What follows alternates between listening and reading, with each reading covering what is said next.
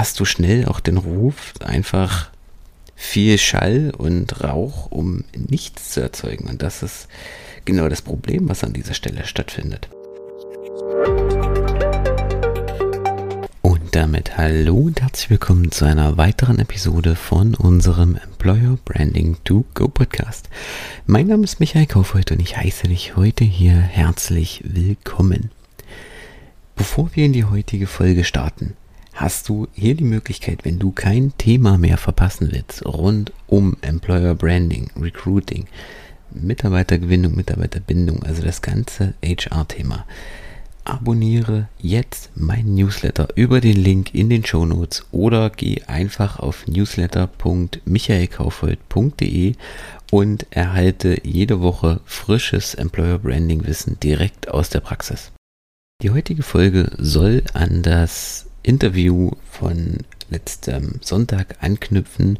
Und zwar geht es heute nicht um das Thema Stellenanzeigen, sondern so generell um das Thema Stellenprofile, Jobtitel. Das hat ja vor allem in den vergangenen paar Jahren ähm, ganz interessante Ausmaße angenommen. Da ist der Hausmeister, der plötzlich Facility Manager heißt, ähm, sage ich mal noch harmlos, noch das kleinste, noch die kleinste Variante.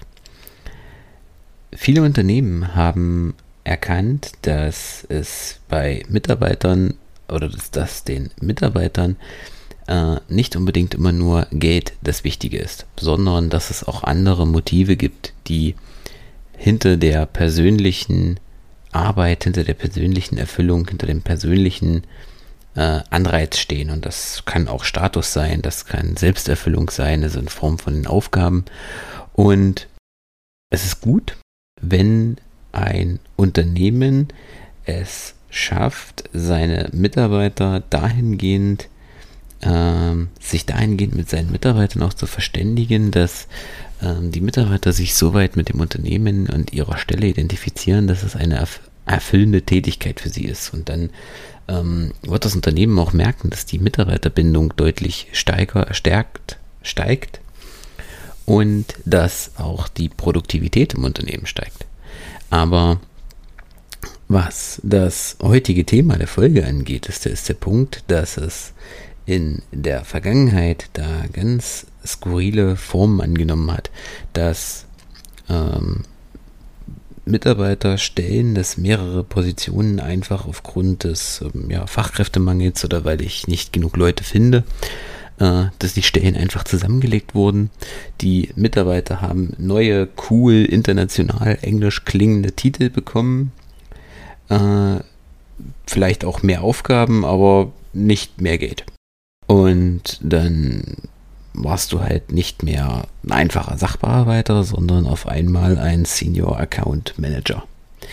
Äh, klingt cool, klingt international, klingt wichtig, aber die Frage ist, hat es eine Veränderung gegeben? Bist du immer noch Sachbearbeiter oder machst du jetzt einfach, äh, machst du jetzt was anderes oder hast du halt immer noch dieselben, denselben Job unter einem anderen Namen? Und wenn letzteres zutrifft, dann hätte man sich die Namensänderung auch sparen können. Das ist dann quasi so eine, ja, im Bereich äh, Umwelt nennt man Screenwashing. Also es ist einfach so der, der, der Punkt, wo Unternehmen dann versuchen, ähm, sich ein anderes Image zu geben, sich ein internationaleres Image zu geben, aber am Kern nichts verändern. Und das ist, und das ist genau das Problem. Denn sind wir ehrlich, kein Mitarbeiter kommt äh, oder, oder arbeitet bei dir, weil er eine cool klingende Stelle hat, wenn der Rest einfach kacke ist. Wenn der Rest einfach nicht dem entspricht, was er gerne machen möchte.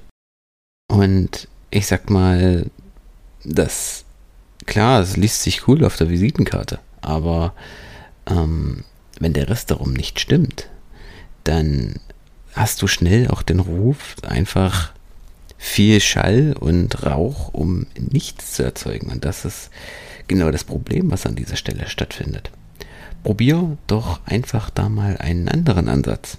Statt dem Mitarbeiter einfach für dieselbe Stelle einen neuen international cool klingenden Titel zu geben, probier doch mal die einzelne Stelle in ihre Tätigkeiten aufzuteilen. Also in die einzelnen für sich abtrennbaren Tätigkeiten, die eine Stelle umfasst, und gib jeder dieser Tätigkeiten eine Rolle. Und dann können sich deine Mitarbeiter einfach auch mal die Rollen aussuchen und gucken, welche Rollen entsprechen denn meinen Stärken, welche Rollen passen denn zu mir. Und wenn du das mit mehreren Stellen machst, mit einem Team machst und dann die Mitarbeiter sich einfach auch mal ihre Rollen frei aussuchen lässt, dann wirst du sehen, dass sich die Mitarbeiter die Rollen aussuchen, die ihnen, die ihren persönlichen Stärken liegen. Sprich, mit denen sie sich auch identifizieren können. Und wenn dann bestimmte Rollen übrig bleiben, dann weißt du, was du suchen musst. Dann weißt du, welche Positionen, welche Rollen, welche Aufgabengebiete du besetzen musst und was auch derjenige da mitbringen muss. Und dann kannst du es dir, kannst du konkret auf diese Stellen, auf diese Rollenprofile suchen und musst nicht eine äh, schwammige, nichtssagende Stellenanzeige schreiben, die auf ähm, ja, vier verschiedene Positionen passen könnte. Wenn du noch mehr über das Thema Stellenanzeigen erfahren möchtest und wie du richtige Stellenanzeigen schreibst, dann hör dir gerne einfach auch mal die letzte Folge an im Interview mit der Madeleine Kern.